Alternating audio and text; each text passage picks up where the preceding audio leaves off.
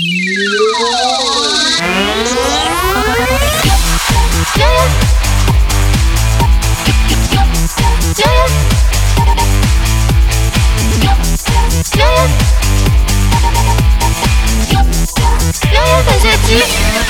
识青年不受骗，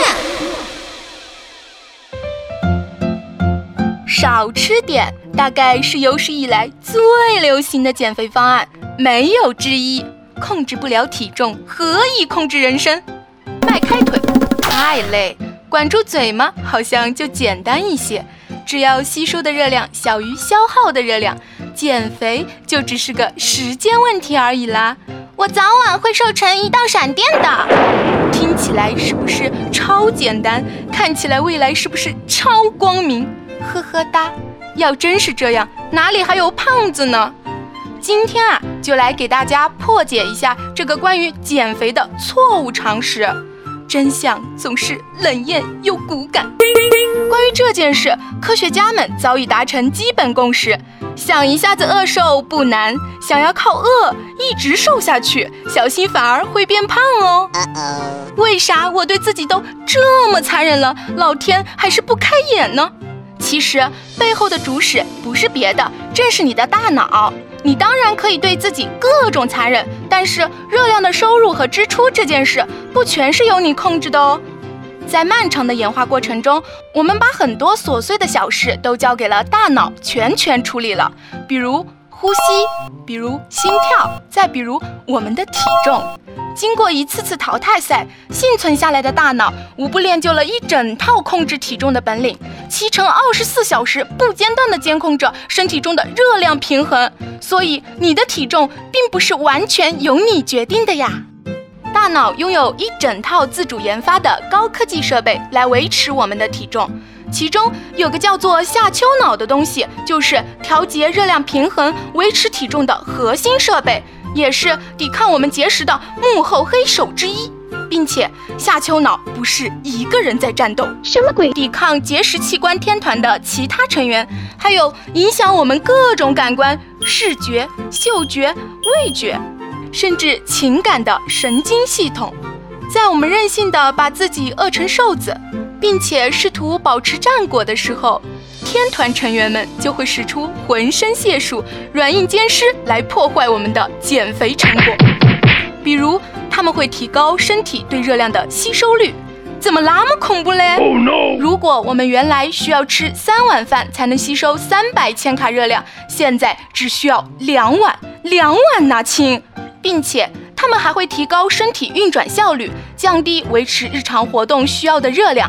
比如在做低强度运动的时候，肌肉的总能耗就会降低。听起来真是大写的懵逼呀！什么？你说你对自己就是够残忍，愿意吃的少一点，少一点，再少一点？别忘了，下丘脑不是一个人在战斗，弄死他！大脑里还有影响感官和情绪的部分呢。刚才嘚吧嘚了半天，不需要吃那么多的是你的身体，可不是你哦，关我屁事。相反，在大脑强大的宣传攻势下，你比原来饿得更快，饿得更猛烈，饿得更凶残了。真是减肥越狠，我的心越浪啊！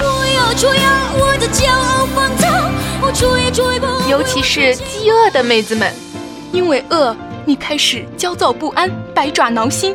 因为饿，你对食物的感知能力变得更加敏锐；因为饿，舌尖上的记忆一个个变得更加鲜活起来；因为饿，甜滋滋、油腻腻的东西开始让你浮想联翩，就连原来不喜欢吃的东西也变得可爱了呢。